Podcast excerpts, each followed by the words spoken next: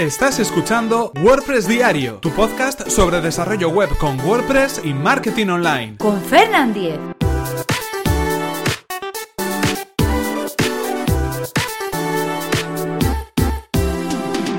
Lunes 29 de mayo de 2017. ¿Qué es la entrega distribuida de contenidos CDN?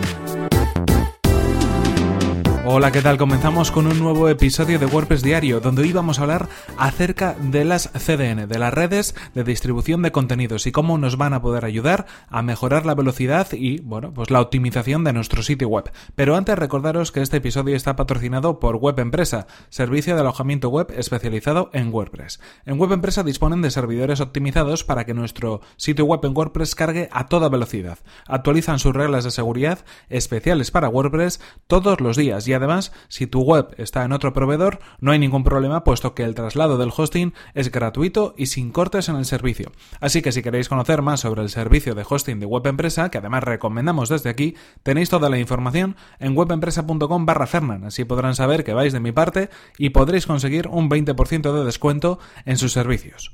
Y ahora sí continuamos con el tema que nos ocupa hoy. Hoy vamos a hablar de otro de los elementos a tener en cuenta en la optimización de nuestro sitio web. Como sabéis, durante los últimos lunes, las últimas semanas, estamos dedicando, pues bueno, estos episodios a poder mejorar la velocidad y el rendimiento de nuestro sitio web, a optimizarlo, es decir, a lo que se denomina WP o lo que se denomina eh, optimización del rendimiento de nuestra web. Y en este caso hablamos de webs creadas con WordPress.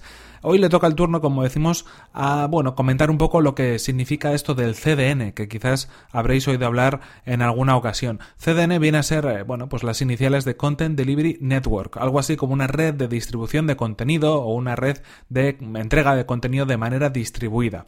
¿En qué consiste? Bueno, básicamente consiste en que nuestro contenido, el contenido de nuestra web, en lugar de estar alojado únicamente en un servidor, esté alojado en diferentes servidores alrededor del mundo. Esa sería la idea más interesante en este caso. Es decir, que nuestra información esté repartida y que los visitantes de nuestra web no accedan solamente a una única máquina, a la máquina de nuestro hosting, al servicio donde tenemos nuestra web y nuestra base de datos, sino que lo hagan de manera distribuida a sitios, a servidores donde pues estén más cerca de su, de su localidad de conexión. Esto lo que hace básicamente es que, eh, digamos, ponemos una capa intermedia entre nuestro servidor y el equipo del visitante, del usuario o de otro servicio que esté consumiendo los datos de nuestro sitio web y esa capa intermedia lo que hace es acercar esa conexión a través de diferentes sistemas de caché para que la conectividad sea más rápida. Es decir, aunque nosotros tengamos una web, y lo hemos ido viendo en los últimos episodios, aunque tengamos una web que pese poco, que esté optimizada, que lo que ocupe sea muy poquito, que haya pocas peticiones al servidor, eh, si estamos tratando de conectarnos desde la otra parte del mundo a este sitio web, va a haber obviamente un tráfico de, kilómetros, una, cantidad de datos que hay que, que hay que cubrir y que puede hacer que esa velocidad eh, o esa respuesta no sea tan inmediata. En este caso, lo que, hace la, lo que hacen las redes CDN es acercar esa información al sitio donde están eh, ubicados los usuarios, los visitantes, para poder eh, ofrecer la información de nuestro sitio web de manera más rápida, de manera más veloz. Esto además tiene otras ventajas, sobre todo al nivel eh, de sitios web con mucho tráfico. Y aquí ya vamos a hacer una, una, una puntualización. cuando hablamos de CDN, no os volváis muy locos. Yo personalmente creo que es algo interesante, sobre todo para páginas que puedan tener mucho tráfico, páginas de alto rendimiento, proyectos o portales donde realmente eh, el servicio dependa de un gran volumen de usuarios o de muchos datos o de mucho tráfico. En definitiva, portales bastante eh, potentes en este sentido. Es verdad que, no obstante, lo podemos utilizar en cualquier sitio web. Si es un sitio web pequeño, también podemos utilizar CDN, no es algo exclusivo de grandes portales. Pero yo creo que al final la optimización, la puesta a punto, digamos que se eh, elemento más particular, ¿no? Y que hace que sea perfecta toda la distribución, eh, puede merecer más la pena cuando el proyecto que está por detrás pues es más, es más potente y es más importante. Pero en cualquier caso es algo que va a agilizar eh, sin duda alguna la velocidad de carga de nuestro sitio web.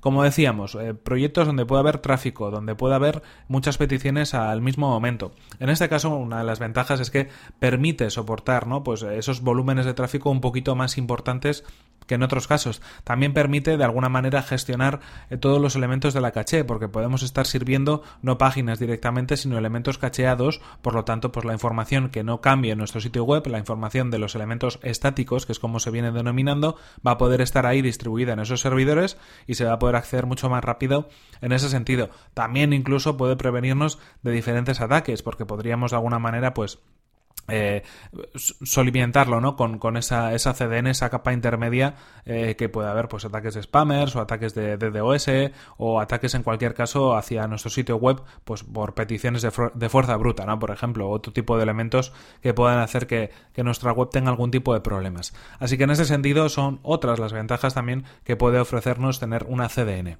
En este caso, eh, ¿cuál es la forma de poder proceder? Bueno, en primer lugar, lo interesante y lo más interesante en este sentido sería tener nuestro sitio web, nuestro WordPress en este caso, correctamente configurado y yo creo que bajo mi punto de vista la CDN sería uno de los últimos puntos a tener en cuenta en cuanto al proceso de optimización. Primero hay que tener en cuenta que tenemos, tengamos bien optimizado nuestro código, bien optimizados los elementos que cargan en la página, un sistema de caché interesante y añadir esta capa de CDN pues podría ser ya el último de los pasos.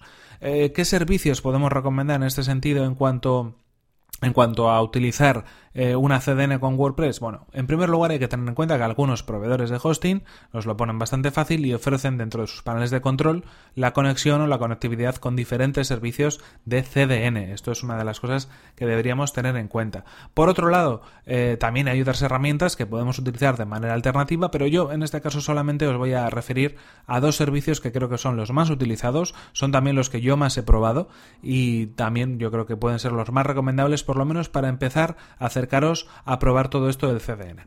Por un lado tenemos eh, Photon, vamos a hablar de Photon, que es una de las herramientas que se incluyen dentro del super plugin o del servicio de WordPress.com que se instala en nuestro servidor de en nuestro hosting con, con, WordPress.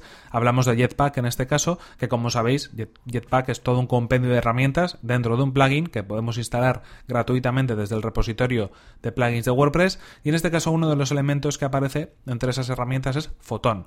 Eh, os voy a dejar el enlace en las notas del programa de todas formas para que para que podáis acceder y conocer eh, los servicios de Photon. Lo que hace básicamente, por lo menos yo lo he estado probando de esa manera, es tomar nuestras imágenes, las imágenes de la biblioteca de medios de WordPress, las, eh, digamos que absorbe o copia, ¿no? De alguna manera. No perdemos el contenido que tenemos, eso es interesante y es importante. No perdemos en ningún caso el contenido. Pero lo que hace es, eh, como decimos, copiar esas imágenes en su red CDN, en la red CDN de Photon, que es una red CDN dependiente del servicio de WordPress.com. En este caso, lo que va a suceder a partir de ese momento, cuando finalice toda la copia de contenidos, es que las imágenes que se vayan sirviendo en nuestra web no van a ser directamente las imágenes desde nuestro alojamiento, desde nuestra instalación, desde nuestra biblioteca de medios de WordPress. De hecho, el dominio es diferente, no va a ser nuestro dominio, sino que va a ser un dominio relativo a wp.com. Esto lo que hace al final es que toda esa transferencia de datos, toda esa carga de servidor, toda esa información hace que las peticiones no vayan directamente desde, nuestro hosting, desde nuestro dominio, sino que van, eh, digamos, desde esos servidores CDN. Por lo tanto, si yo tengo una galería de imágenes, por ejemplo, en mi web, eh, esas imágenes van a llegar a una persona que, por ejemplo, está en Estados Unidos a través de una red de distribución de contenidos en Estados Unidos. Por lo tanto, ese contenido se va a cargar más rápidamente. Y además, incluso si tenemos un servicio de caché, va a ir directamente no la imagen, sino las cachés o las imágenes estáticas cacheadas que hayamos, eh, que hayamos cacheado en nuestro servicio de, de hosting. Así que en este caso, pues interesante por la transferencia de datos en primer lugar Interesante también por seguridad, como hemos comentado, e interesante porque al final la información va a llegar de manera más rápida al usuario final. Como decimos, siempre pensando en portales que pueden tener tráfico eh, a nivel mundial y portales que pueden tener un alto volumen de tráfico en sus servicios. Otro de los servicios interesantes que también se suelen recomendar y que en este caso yo también he probado en alguna ocasión, Cloudflare otro de los servicios de CDN. Yo creo que sería de los más eh, de los más utilizados, sobre todo porque tiene una parte gratuita muy interesante y muy potente que nos va a poder servir también para probar. Tenemos diferentes plugins para poder utilizarlo. Hay proveedores que incluso tienen el servicio de Cloudflare entre sus servicios dentro de su panel de control. Es cuestión de probar un poco y eh, sí que es cierto que en muchas ocasiones lo que hay que hacer es modificar algunos elementos como pueden ser las DNS o algunos elementos como pueden ser los registros de nuestro alojamiento. Requiere quizás por esto de una configuración un poquito especial, pero en cualquier caso os dejo también un enlace de ayuda para que podáis probar Cloudflare. Es como decimos, yo creo que de los servicios más utilizados.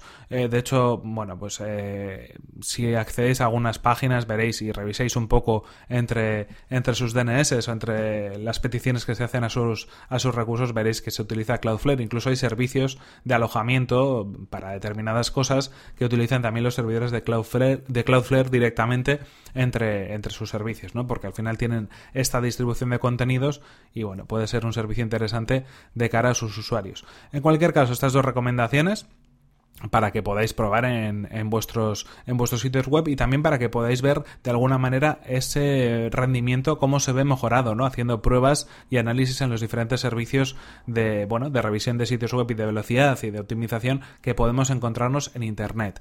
Como decíamos, un servicio recomendado sobre todo para páginas de alto tráfico, pero también un punto a tener en cuenta si es que queremos aprender eh, todo lo relacionado con la optimización de nuestro sitio web. De hecho, como hemos comentado, en cualquier servicio de análisis web va a aparecer por ahí si usamos o no usamos una CDN, así que obviamente es una de las eh, técnicas que deberíamos tener en cuenta para poder mejorar la velocidad y el acceso a nuestra web y también el rendimiento, también incluso para ahorrar dinero, como decíamos, ancho de banda en estos servidores. En cualquier caso, esto ha sido todo por hoy, se nos acaba el tiempo y aquí terminamos este episodio 221 de WordPress Diario. No sin antes recordaros que este episodio ha sido patrocinado por Web Empresa, servicio de alojamiento web especializado en WordPress. Disponen de servidores optimizados para que nuestro sitio web cargue a la mayor velocidad, reglas de seguridad para proteger nuestras instalaciones y soporte especializado en WordPress. Si queréis conocer más sobre su servicio, que además recomendamos desde aquí, tenéis toda la información en webempresa.com barra Fernan. Así podrán saber que vais de mi parte y podréis conseguir un 20% de descuento en sus servicios. Y recordad que si queréis poneros en contacto conmigo, lo podéis hacer a través de mi correo electrónico fernan.fernan.com.es o desde mi cuenta de Twitter, arroba Fernan. Muchas gracias por vuestras valoraciones de 5 estrellas en iTunes, por vuestros comentarios y me gusta en iVoox y por compartir los episodios de WordPress Diario en redes sociales. Nos vemos en el siguiente episodio que será mañana mismo. Hasta la próxima. Bueno, pues comenzamos bien la semana. Adelante.